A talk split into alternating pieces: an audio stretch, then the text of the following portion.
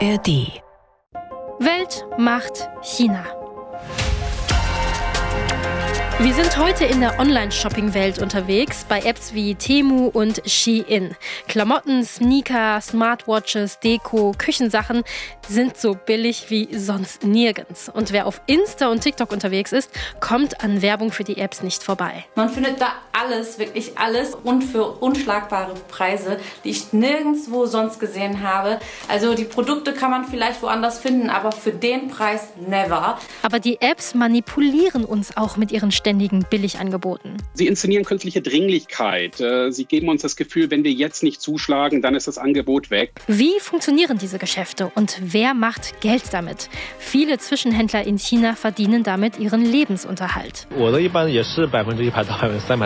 Dieser Händler sagt, wenn er Waren über Temu verkauft, versucht er bis zu 300 Prozent Profit rauszuschlagen. Sonst könne er seine Kosten nicht decken. Aber die Billigware fordert auch ihren Preis. Wer sind die Leidtragenden? Wer steckt hinter diesen Shopping-Apps und warum können sie so billig sein? Und ist es eigentlich okay, da einzukaufen? Das klären wir in Weltmacht China. Ihr findet uns in der ARD Audiothek. Ich bin Joyce Lee. Auf TikTok, Insta oder YouTube habt ihr wahrscheinlich schon von dieser App gelesen oder gehört. Temu, eine der beliebtesten Shopping-Apps dieses Jahr. Sie ist seit diesem Jahr in Europa und das Motto ist Shop like a Billionaire, also shoppe wie ein Milliardär. Friends und herzlich willkommen zu einem neuen Video von mir. Wie man unschwer erkennen kann, war ich shoppen. Und zwar bei Temu. Und ja, eventuell sind ein paar Sachen schon aufgerissen, weil ich konnte nicht mehr warten. Okay? Dani Klieber hat drei Millionen Follower auf TikTok, ist erfolgreiche Influencerin auch auf Instagram und YouTube und bewirbt Temu, wie wir hören. Temu ist wie Amazon in super günstig. Bluetooth-Kopfhörer kriegt man bei Temu ab 5 Euro, einen dicken Pulli für 15 Euro. Temu und auch Shein, die App, wo man ja Kleidung im neuesten Stil kaufen kann, machen in den sozialen Medien mega viel Werbung und was sie verbindet, sie sind unglaublich günstig und die Waren kommen meist ziemlich schnell hier an, nämlich oft per Flugzeug. Und beide Plattformen kommen aus China. Allerdings, ja, dort in China, da gibt es sie nicht auf dem Markt. Eva Lambi-Schmidt, ARD-Korrespondentin in Shanghai. Wo shoppst du denn so online? Also ehrlich gesagt äh, gar nicht, Joyce. Das ähm, mache ich hier in China nicht, aber in Deutschland früher habe ich das schon durchaus gemacht. Äh, da habe ich dann bei Zalando zum Beispiel ab und zu bestellt. Ähm, aber auch, ich erinnere mich 2017 bei Shein ähm, als Studentin. Und du? Also ich äh, kaufe auch ab und zu bei Zalando ein, äh, habe auch tatsächlich auch einmal bei Temu bestellt und da habe ich mich sofort gefragt und ich glaube, das, das fragen sich auch total viele, wie kann es eigentlich sein, dass die Produkte von Temu und Shein so billig sind? Dafür bist du ja für uns nach Yiwu gefahren, das ist eine 2 Millionen Stadt im Landesteil Zhejiang und äh, sie ist ja auch gar nicht so weit weg von Shanghai. Ähm, ja, Eva, welche Rolle spielt Yiwu in der Welt des Online-Shoppings? Ja, eine sehr große. Das ist so eine Drehscheibe des weltweiten Handels. In EU, da gibt's den größten Großhandelsmarkt der Welt für Kleinwaren und Gebrauchsgegenstände. 75.000 Läden ähm, reihen sich da aneinander in großen Hallen. Mehrstöckig sind die. Es gibt dort alles mögliche. Hausdeko, Küchenutensilien, Kinderspielzeug, Schlafanzüge. Äh, und außerdem kommt da auch etwa 80 Prozent der weltweiten Weihnachtsdeko her. Ähm, es ist also gut möglich, dass an deinem Weihnachtsbaum Weihnachtsbaum auch Weihnachtskugeln aus EU hängen. Und so hört sich das an, wenn man in EU über den Großmarkt läuft. Überall werden Pakete gepackt, mit Klebeband zugeklebt und es werden riesige Säcke zugeschnürt. Und die einzelnen Waren werden in einzelne Plastiktüten eingepackt. Und die sieht man hier überall, genau hier in den Fluren des Großmarkts. Und dort sind auch die Zwischenhändler unterwegs, die hier sich nach Waren umschauen und damit Temu und auch andere Plattformen beliefern. Die suchen sich hier die Waren aus, von denen sie denken, dass die sich gut verkaufen lassen und ähm, sind quasi immer auf der Suche nach dem nächsten Kassenschlager. Einer der Zwischenhändler, mit denen wir gesprochen haben, hat mir erzählt, ähm, warum gerade EU so wichtig ist. EU, 百货市场什么货都能找到，而且它的价格 Die Stadt sei einfach wie ein einziges großes Kaufhaus, sagt er. Es gibt alle möglichen Waren und die seien dazu noch viel, viel günstiger als anderswo. Und vor allem der Preis sei für ihn entscheidend. Denn äh, wenn der Einkaufspreis für die Händler niedrig ist, dann haben sie auch die höchsten Chancen, möglichst viel daran zu verdienen. Ich habe auch mit anderen Zwischenhändlern gesprochen und die alle zusammen schätzen, dass bis zu 50 Prozent der Händler in EU mit Temo Geschäfte machen. Bis zu 50 Prozent sogar, das ist schon echt viel.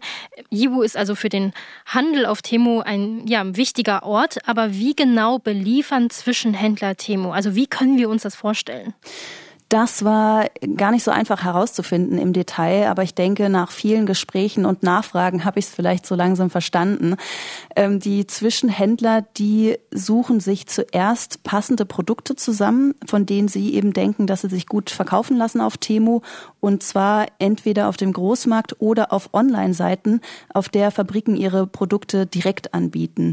Und dann kaufen sie dort ein, bieten die Waren Temu an und Temu sagt dann, will ich haben oder nicht haben? Mhm. Und wenn ja, dann verpacken die Händler die Waren und schicken sie zu Temo. Die haben nämlich im Süden des Landes, in der Hafenstadt Guangzhou, große Lagerhallen und von dort aus werden dann die Waren von Temo ins Ausland, zum Beispiel nach Deutschland, verschickt.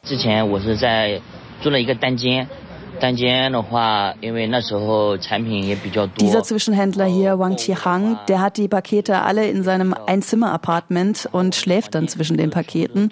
Und aus seiner vorherigen Wohnung, hat er erzählt, wurde er sogar rausgeworfen von seinem Vermieter, weil sich die Pakete schon an der Wohnungstür gestapelt hätten.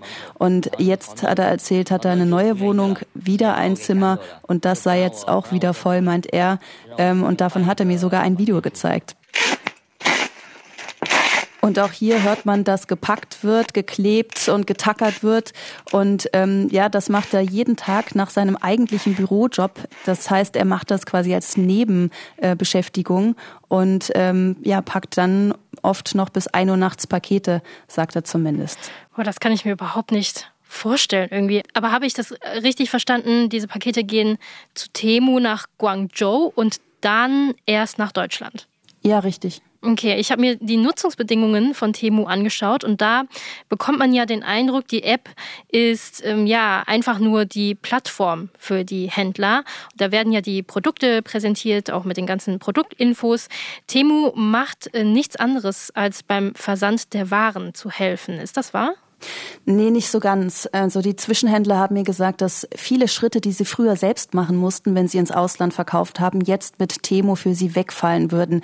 Also das ist nicht nur der Versand der Waren, sondern auch sowas wie, ähm, dass die Waren schön präsentiert werden müssen online. Also das, was der Kunde dann sieht auf der App zum Beispiel, das ist nicht das, was der Zwischenhändler macht, sondern das macht Temo, ah, ne, okay. ein, ein ansprechendes Foto zu machen von den Produkten, ähm, die Bestellungen abzufertigen und auch zum Beispiel den Kunden 嗯，就是以往传统跨境电商的话，就是卖家像我们自己运营嘛。Das hier ist der Zwischenhändler, den wir vorhin schon gehört haben. Der verkauft vor allem Mützen und Schals. Und er sagt, dass mit Temo alles viel einfacher geworden sei, denn früher mussten die Händler alles selbst machen, wenn sie Waren direkt ins Ausland verkaufen wollten, also eng mit internationalen Logistikunternehmen zusammenarbeiten zum Beispiel. Und das sei jetzt eben anders, denn Temo übernimmt den Versand ins Ausland, aber wie gesagt auch vieles mehr. Temo verkauft die Waren und setzt auch den Preis für die Endkunden fest. Ja, deswegen ist es also auch so einfach für die Händler über Temu zu verkaufen. Jetzt eben hatten wir das Beispiel von einem Zwischenhändler, der ja bis 1 Uhr nachts Pakete gepackt hat. Was verdienen denn die Zwischenhändler eigentlich daran? Also das scheint schon lukrativ zu sein. Manche versuchen 100 bis 300 Prozent Profit rauszuhandeln. Das ist viel. Wang Qihang zum Beispiel, der das als Nebenverdienst macht, meint, er hätte seit Mai umgerechnet 13.000 Euro mit Temu verdient. Und ein anderer, der es hauptberuflich macht, der hat mir gesagt, dass er so 2.500 Euro im Monat verdient. Auch das ist eigentlich recht viel. Die Händler wollen sich aber anscheinend auch damit absichern, indem sie versuchen, mit Temu einen möglichst hohen Preis für sich auszuhandeln behandeln und das so als Puffer. Denn wie die Händler erzählt haben, zahlt Temo erst, wenn der Kunde die Ware erhalten hat. Außerdem bräuchten die Händler auch einen Puffer für wenn mal was schief läuft, denn es könne auch Geldstrafen geben, sagen sie, wenn die Qualität zum Beispiel nicht mit dem übereinstimmt, was das Produkt verspricht. Wir konnten auch Verträge mit Bedingungen einsehen, die Händler mit einem Klick bestätigen müssen, wenn sie sich bei Temo registrieren. Dort ist genau das auch zu lesen. Demnach behält sich Pindodor, also der Mutterkonzern von Temo, mit dem der Vertrag geschlossen ist, vor, die Höhe der Strafen festzulegen. Wie die Zusammenarbeit zwischen Temo und den Händlern genau funktioniert, das haben wir auch bei dem Unternehmen erfragt, dazu ein Interview angefragt. Aber nachdem wir Fragen gestellt hatten, haben wir keine Antwort mehr bekommen. Aber eine wichtige Frage ist bis jetzt noch unbeantwortet, warum die Produkte auf Apps wie Temu so billig sind. Also wir bzw. der RBB hat mal in einer Berliner Shopping Mall rumgefragt bei Leuten, die Temu nutzen und die waren meistens ziemlich ratlos. Schwer zu sagen im Großen und Ganzen, aber ähm, ja, also fällt mir jetzt spontan tatsächlich gar nicht ein. So. Weiß ich nicht. In China sind die Löhne nicht so wie in Europa. Ne? Und schon gar nicht wie in Deutschland. Ja, Eva, liegt es jetzt tatsächlich an den Löhnen, dass die Waren so unvorstellbar billig sind? Also Löhne sind, denke ich, nur das eine. Klar sind die niedriger als in Deutschland, aber ja auch längst nicht mehr so super niedrig. Temo selbst sagt, die günstigen Preise, das liege am Direktverkauf, also am Wegfall weiterer Zwischenhändler und Lagerstätten auf dem Weg der Produkte von China nach Europa. Ich denke aber schon, dass man es auch auf die Produktion zurückverfolgen kann, denn die Preise, zu denen die Fabriken die Waren verkaufen, die sind schon mega günstig. Also die verkaufen einen Schwimmring zum Beispiel für umgerechnet einen Euro oder äh, wirklich für nicht mal einen Viertel Cent so einen Dekobilderrahmenständer aus Plastik. Das haben mir jeweils zwei Hersteller erzählt. Und dazu kommt, dass es in EU oft kleinere Fabriken und Produktionsstätten sind. Das wurde uns auch vor Ort bestätigt. Bei den Schwimmringen zum Beispiel in der Fabrik waren es 25 Mitarbeiter. Manchmal sind es aber auch Leute, die zu Hause Dinge zusammenbauen und so einen Familienbetrieb haben. 所以说，只能集中精力做一件事情。In EU gäbe es nur solche kleinen Firmen, meint Wang Song-wei, den haben wir auch auf dem Großmarkt getroffen und er hat auch eine eigene Fabrik, äh, die auch so fünf Mitarbeiter hat und er sagt, dass sich in EU alle auf eine bestimmte Sache spezialisieren würden. Das sei auch gleichzeitig die Stärke der Stadt. Es werde in kleinen Einheiten produziert, dafür dann aber sehr flexibel. Also man kann das Produkt dann auch schnell anpassen und der Hersteller weiß, ähm, um das Produkt gut verkaufen zu können, muss es das Beste sein. Aber es muss eben auch das günstigste sein. Und das werde in EU perfektioniert. Okay, also der Preisdruck auf die Händler und Hersteller in China ist enorm. Temu hat ja keine eigenen Fabriken, also die arbeiten mit verschiedenen Herstellern und Fabriken ähm, zusammen. Ähm, dann gibt es diese mega billigen Preise bei Temu und manche sagen, ja, Shopping-Apps wie Temu, denen geht es gar nicht darum, Gewinn zu machen. Denen ist es eigentlich wichtiger, dass sie erstmal ganz viele Kundinnen und Kunden haben, Leute, die die App auf dem Smartphone haben, äh, Adressen, die sie anschreiben können, also E-Mail-Adressen und so weiter. Und wenn dieser große Kundenstamm da ist, erst dann setzen die Strategien an, dann wirklich profitabel zu werden. Das ist David Hachfeld von der Schweizer Nichtregierungsorganisation Public Eye. Er untersucht seit langem die Geschäftsmodelle von Billigmodeketten und Online-Shops. Und seine These ist, die Konzerne wollen erst wachsen, erst die Marktmacht erobern und dann erst Profite machen. Eva, wie siehst du das?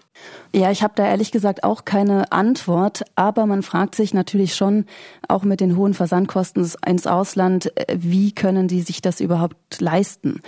Eine Vermutung wäre die Rückendeckung des Mutterkonzerns von Temu, Pinduoduo. Das ist ein chinesischer Onlinehandelskonzern mit Sitz in Shanghai, ein Riesenkonzern und der hatte lange vor Temu schon eine gleichnamige Verkaufsplattform hier in China für den inländischen Markt. Ähm, und die ist in China auch viel bekannter bei den Konsumenten klar, aber auch äh, bei den Händlern insgesamt hatte ich den Eindruck, Pinduoduo gehört in China einfach zu den ganz großen neben Taobao und AliExpress von Alibaba und JD.com zum Beispiel. Was auch noch für die These spricht, ich war in EU auf einer Messe, da hat ähm, Temu Händler angeworben und da wurde auch sehr stark der chinesische Mutterkonzern Pinduoduo betont und damit geworben, dass das Geschäft dort gut laufe. Und das stimmt auch. Der Wert der Aktie von Pinduoduo an der New Yorker Börse hat Anfang Dezember erst Alibaba überholt und ist damit aktuell der wertvollste chinesische Onlinehandelskonzern.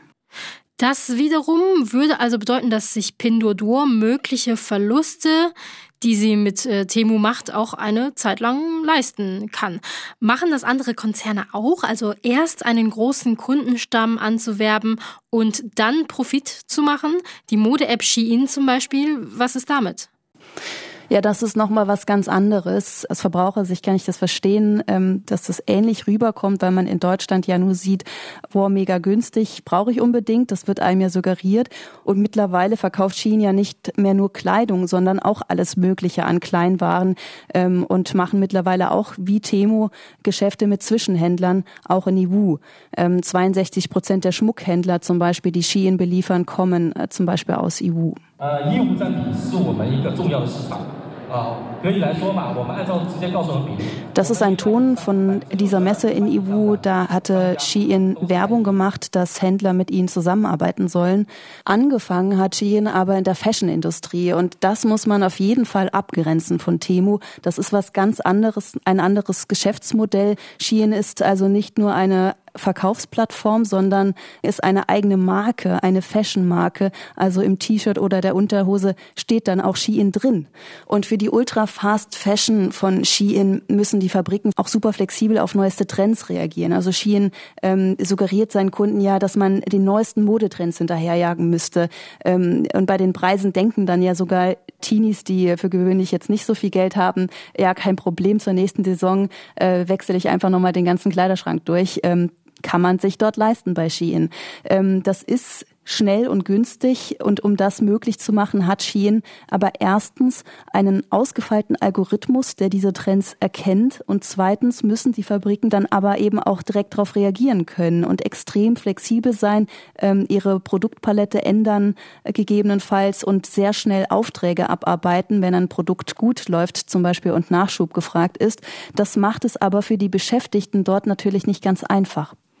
Zu den Arbeitsbedingungen gibt es eine Recherche von Public Eye, der Schweizer NGO. Vor zwei Jahren haben sie das vorgelegt und äh, Public Eye hatte da Arbeiterinnen in Guangzhou befragt, wie David Hachfeld uns erzählt hat. Was wir festgestellt haben im Falle von Shein, ähm, das sind eben so Standardarbeitswochen von 75 Stunden.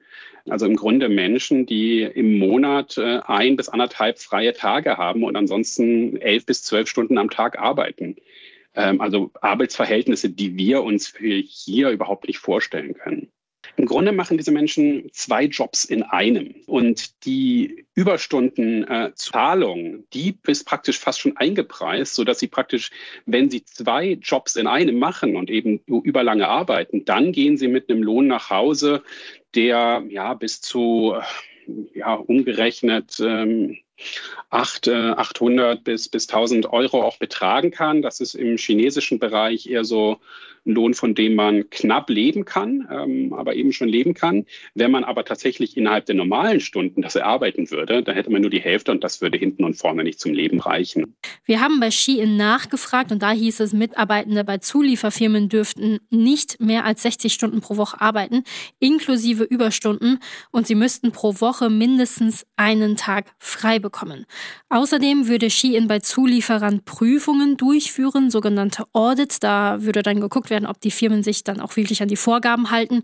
Und die Löhne lägen deutlich über dem Mindestlohn. Soweit die Stellungnahme von Shein.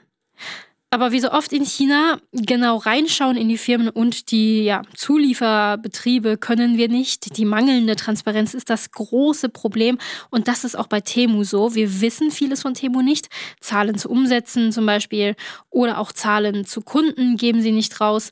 Als der RBB danach gefragt hat, hieß es, dass Temu dazu keine Angaben macht. Ja, in China hat Temo uns dazu auch kein Interview gegeben.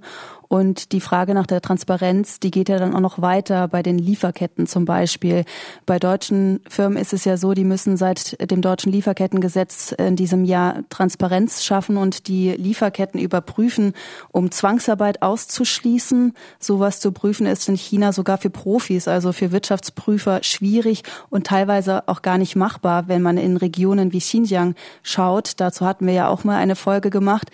Und ähm, bei Temo gibt es jetzt keine richtigen Nachweise, aber in den USA auch Bedenken, dass es zumindest ein hohes Risiko von Zwangsarbeit gäbe. Das wurde auch schon im US-Kongress untersucht. Bei Shein gab es ja jetzt ähm, Berichte, dass sie einen Börsengang in den USA planen. Dann wären sie zu mehr transparent verpflichtet. Da werden dann vermutlich auch viele Fragen aufkommen äh, nach eben zum Beispiel Arbeitsbedingungen, Lieferketten, Nachhaltigkeit des Geschäftsmodells und so weiter. Ja, also da bleiben ganz schön viele Fragen offen, wie es äh, ja bei diesen Firmen wirklich zugeht. Gleich geht es nach Deutschland. Die Apps sind hier bei uns ja beliebt, also Temu und Shein zum Beispiel, auch wenn die Leute wissen, dass die Produkte aus Billigproduktionen kommen. Warum kaufen da trotzdem so viele Leute ein und wie manipulieren uns die Apps mehr zu kaufen, als wir eigentlich brauchen?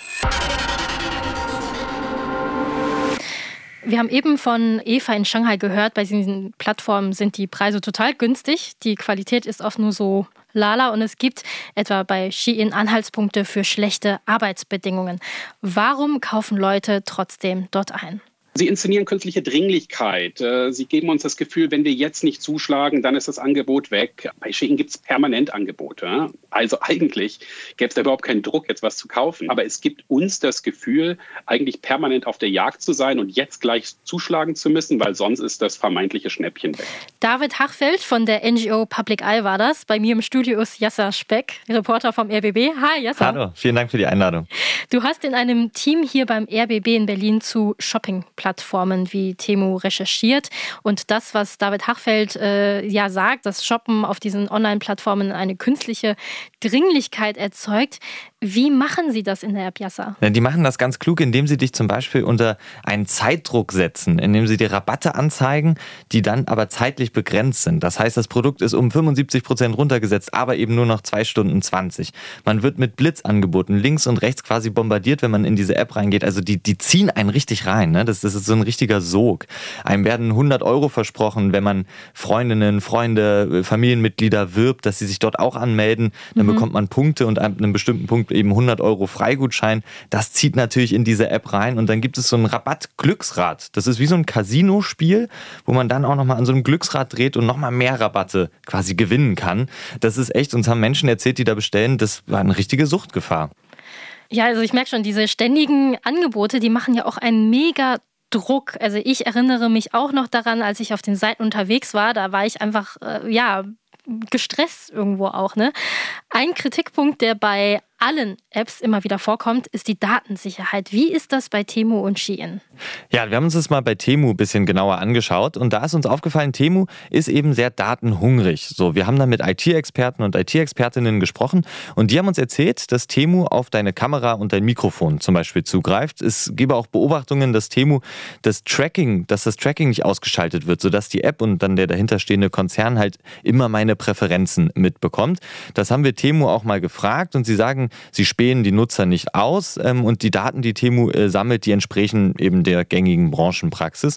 Trotzdem machen sich Daten- und Verbraucherschützer eben Sorgen, dass man, wenn man Temu benutzt, zum gläsernen Kunden wird. Man muss aber auch dazu sagen, das ist kein Temu-Problem, das ist kein chinesisches Problem. Auch amerikanische Apps sammeln Daten von uns. Ähm, aber diese Datenschützerinnen und Datenschützer, mit denen wir gesprochen haben, die vermuten auch, dass hinter diesen Dumpingpreisen, diesen niedrigen Preisen von Temu eben auch eine Strategie steckt. Dass ich das dann Freunden erzähle oder meiner Familie erzähle, die sich dann auch anmelden, wieder ihre Daten da hinterlegen. Und diese Datenschützerinnen und Datenschützer vermuten, vermuten eben, dass Temu mit diesen Daten von uns sich ein größeres Geschäft erhofft. Ob das tatsächlich die Strategie von Temu ist, das wissen wir aber nicht. Also Datensicherheit ist das eine, aber wenn ich mir jetzt zum Beispiel eine Powerbank bei Temu bestellen würde, da würde ich mich jetzt äh, fragen, so ja, ist der Akku okay? Also ist er überhaupt sicher? Da geht es ja auch um die Produktsicherheit. Das ist richtig schwer zu beantworten, ob das Produkt, was da ankommt, wirklich sicher ist. Also zum Beispiel gibt es ja in der EU äh, für Produkte so Sicherheitssiegel, wie zum Beispiel das CE-Siegel. Das kann man auf der Rückseite von seinen elektronischen Geräten finden, kann man mal nachschauen. Und äh, dieses CE-Siegel, das bedeutet eben, dass dieses Produkt den europäischen Sicherheitsstandards entspricht. Das heißt zum Beispiel eine Powerbank, wenn ich die dann in der Steckdose auflade, dann brennt die nachts nicht einfach an. So, und das Problem ist, es gibt eben Produkte aus China, die hier ankommen ohne CE-Siegel. Da fehlt dieses Siegel hinten drauf. Das sind natürlich längst nicht alle Produkte, die hier ankommen, aber bei einigen ist das vorgekommen. Und dann kann das ein echtes Problem werden, weil dann hast du auf einmal ein Produkt zu Hause ohne Sicherheitssiegel. Und das könnte dann zum Beispiel sein, dass wenn du das in die Steckdose steckst, dass sich das echt entzündet. Und das ist natürlich gefährlich und da muss man dann aufpassen. Ihr habt ja auch bei Temu nachgefragt. Was sagen Sie denn dazu? Ja, Temu, genau, haben wir angefragt und Sie haben uns gesagt, dass Sie eben stichprobenartig die Produkte, die Sie verkaufen, kontrollieren würden. Aber wenn man sich jetzt mal diese schiere Masse vorstellt an Produkten, die Temu tagtäglich äh, in die Welt versendet, kann das nur ein ganz, ganz kleiner Bruchteil von den Produkten sein, äh, die Sie eben verkaufen. Und ich sag mal, die fehlende Kontrolle, die, die findet nicht nur dort statt, sondern eben auch hier. Temu packt die Pakete extra mit einem Warenwert von unter 150 Euro. Diese Zahl ist jetzt nicht zufällig ausgewählt, sondern unter 150 Euro gehen die äh, Pakete am Zoll vorbei. Das heißt, er schaut da nicht rein. Das heißt, da geht nochmal eine Kontrolle flöten. Mhm. Eva hat vorhin erzählt, wie Produkte beispielsweise über chinesische Zwischenhändler in Yiwu auf der Plattform von Temu landen. Wenn jetzt meine Powerbank oder der Staubsauger oder auch die Smartwatch kaputt ankommen oder bei der ersten Nutzung kaputt gehen, ist dann der Händler in Yiwu verantwortlich? Ja, Sie müssen natürlich gewährleisten eigentlich, dass das Produkt, was ich bekomme, dass das funktioniert und keinen Schaden anrichtet. Aber wenn es einen Schaden anrichtet, dann wird es tatsächlich tricky, weil dann kann es sein, dass du selber dann dafür haften musst. Wir können mal ein Beispiel machen. Du kaufst dir einen Akkustaubsauger über Temu und leist den mir aus. Und bei dir hat der super funktioniert und mhm. ich glaube, saug damit meine, mein Wohnzimmer, steck den dann über Nacht in die Steckdose, da entzündet er sich und brennt meine Wohnung ab. Dann kann es sein, dass du dafür haftbar bist, weil oh der Händler, genau, der sitzt ja nicht in der EU, sondern im fernen China, wie du sagst. Ja. Das heißt, die sind dafür nicht haftbar, sondern dann ist der Importeur oder die Importeurin haftbar. Und das bist in dem Fall dann du. Okay, das, das ist natürlich dann doof. Aber wenn ich mir jetzt zum Beispiel ähm, ja, etwas bestelle und es gefällt mir irgendwie nicht, also jetzt sagen wir, wir nennen mal andere Beispiele, irgendwie Kopfhörer oder irgendwie ein, ein Oberteil oder so, äh, ich kann das ja normalerweise dann umtauschen, oder? Oder zurückschicken. Also geht das bei Temu und Shein auch, weil ich frage mich dann schon, was ich dann mit den Sachen machen kann. Das haben wir uns auch gefragt und das haben wir dann auch Temu gefragt und sie haben uns auch geantwortet und äh, sie haben uns geschrieben, dass diese Waren eben in ein Lager in der EU gebracht werden, wo sie dann konsolidiert, umgewandelt werden, um dann zurück nach China geschickt zu werden. Das ist ein bisschen schwammig formuliert von denen, man weiß nicht, wo dieses Lager ist, was mhm. jetzt umwandeln genau bedeutet und wir haben das eben auch mal Expertinnen und Experten gefragt und sie sagten zu uns, dass das nicht stimme, sondern Temu eben, wie das eben auch andere ähm, Versandhändler machen, die Ware in der EU in ein Lager bringen und sie dort vernichten würden, also verbrennen oder zerstören würden. Andere Kundinnen und Kunden, mit denen wir übrigens gesprochen haben, die haben uns auch erzählt, dass sie eine Ware zurücksenden wollten an Temu und die haben gesagt, wisst ihr was, behaltet es einfach, hier ist das Geld zurück, aber schickt es uns bloß nicht zurück. Ja, also ich hatte zum Beispiel auch mal eine Situation, wo ich auf Temu bestellt habe und dann habe ich es tatsächlich nicht zurückgeschickt, äh, weil ich äh, gedacht habe, naja, es hat eh nicht so viel gekostet und irgendwie lohnt sich der ganze Aufwand halt auch dahinter nicht. Ne? Und die Sachen von Temu und Shein und anderen äh, Shopping-Apps sind ja auch deshalb so schnell bei uns in Deutschland, weil sie oft per Flugzeug von China nach Deutschland transportiert werden. Und auch dazu haben wir David Hachfeld von Public Eye befragt. Der Versand per Flugzeug ist jetzt auf der einzelnen Strecke ungefähr 40 Mal äh, so klimaschädlich, wie wenn, wenn ein Produkt irgendwie mit, äh, mit dem Schiff kommt oder eben mit dem Zug. Aus China wäre das ja auch mit der Bahn möglich. Da sind Pakete auch in drei Wochen im Grunde in, in Deutschland und Europa. Mit dem Flugzeug dauert es aber weniger als eine Woche. Also umweltschädlich ist das Ganze auch noch. Ja, naja, und wenn es dann auch noch im Müll landet, weil es einem irgendwie nicht mhm. gefällt oder nicht so richtig passt, dann war es auch noch ganz umsonst. Also diese Billigpreise, die zahlt auch der Planet. Boah, ich muss ganz ehrlich sagen, ich habe schon irgendwie ein schlechtes Gefühl jetzt, weil wir so viel über die Datensicherheit und Produktsicherheit und Nachhaltigkeit geredet haben, wo es halt noch so, so viele Fragen gibt. Was machen wir jetzt mit den ganzen Infos. Also ja, heißt es jetzt, dass wir am besten nie wieder bei solchen Apps shoppen sollten, Jassa? Ja, das ist eine gute Frage. Wir haben da in unserem Rechercheteam auch echt viel drüber diskutiert, weil wir wollten ja nicht Temu schlecht machen oder die Menschen, die da bestellen, schlecht machen. Das war gar nicht unser Anliegen. Ähm, wir wollten kein schlechtes Gewissen machen. Wir wollten halt einfach zeigen, was man wissen muss, wenn man da bestellt. Weil das eben gerade sehr, sehr viele Menschen machen und das überall im Gespräch ist, gibt es eben einfach ein paar Dinge, auf die man achten sollte. Und ob man dann da bestellt oder nicht, das, das ist dann am Ende natürlich den Menschen selbst überlassen. Es gibt gute Gründe da zu bestellen und es gibt auch gute Gründe, das nicht zu tun. Und natürlich auch eine Schlussfrage an Eva Lambi-Schmidt in Shanghai. In China gibt es Shopping-Apps ja schon viel länger als in Deutschland. Diese ganze Diskussion, die wir hier darüber führen, mit all den Bedenken und Fragen, ja, finden solche Diskussionen auch in China statt? Also ich würde sagen, insgesamt weniger. Man muss auch bedenken, der Onlinehandel, E-Commerce ist in China sehr, sehr ausgeprägt. Also ähm, ich kenne so viele Leute, die einfach Sachen auf Taobao bestellen und das geht halt auch sehr, sehr, sehr schnell. Ähm, man kann Produkte auch innerhalb von ähm, ja, wenigen Stunden schon erhalten. Und ähm, aber trotzdem würde ich sagen, gibt es schon auch eine Debatte oder Diskussion über Datensicherheit, vor allem beim Shoppen in China und auch Produktsicherheit. Ähm, das sind dann doch Dinge, auf die dann Wert gelegt wird, ähm, die aber wegen der strengen Zensur meist nicht so offen und kontrovers diskutiert ähm, werden wie in Deutschland. Ich würde aber sagen, bei Nachhaltigkeit und äh, zum Beispiel unter welchen Bedingungen die Sachen produziert wurden, das spielt dann in der Diskussion in China weniger eine Rolle. Jetzt seid ihr dran, die Hörerinnen und Hörer von Weltmacht China. Was sind eure Erfahrungen mit Shopping-Apps wie Temu oder Shein? Was denkt ihr? Ist es grundsätzlich okay, super billige Produkte bei großen Online-Plattformen einzukaufen? Schreibt uns eine E-Mail an weltmachtchina.rbb-online.de. Weltmacht China in einem Wort at rbb-online.de. Und vielleicht erinnert ihr euch, neulich haben wir eine Folge zur Zivilgesellschaft in China gemacht. Dazu schreibt uns Herr Groß aus der Nähe von Hoffenheim. Er wünscht sich, dass wir den Kontakt zu China nicht abreißen lassen und vor allem weniger, wie er sagt, Belehrungsmodus von Deutschland. Danke dafür, Herr Groß. Wir freuen uns immer über E-Mails, über Anregungen, Lob und Kritik von Hörerinnen und Hörern. Hier noch eine Podcast-Empfehlung von uns. Das Computermagazin von BR24 hat eine Folge zu Chinas Internet und die Great Firewall gemacht. Hört rein in der ARD-Audiothek.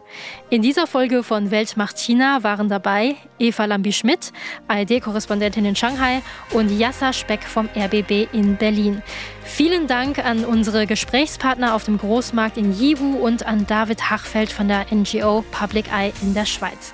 Ruth Kirchner hat mit ihm gesprochen und sie hatte auch die Redaktion in dieser Folge. Technik und Ton Tom Megis und David Schöper. Zum Weltmacht-China-Team gehören außerdem Steffen Wurzel, Zoe Mu, Astrid Freieisen, Benjamin Eisel und Marc Krüger. Wir machen jetzt übrigens eine Winterpause und sind im März wieder für euch da mit Weltmacht China. Ciao und bis dann, ich heiße Joyce Lee.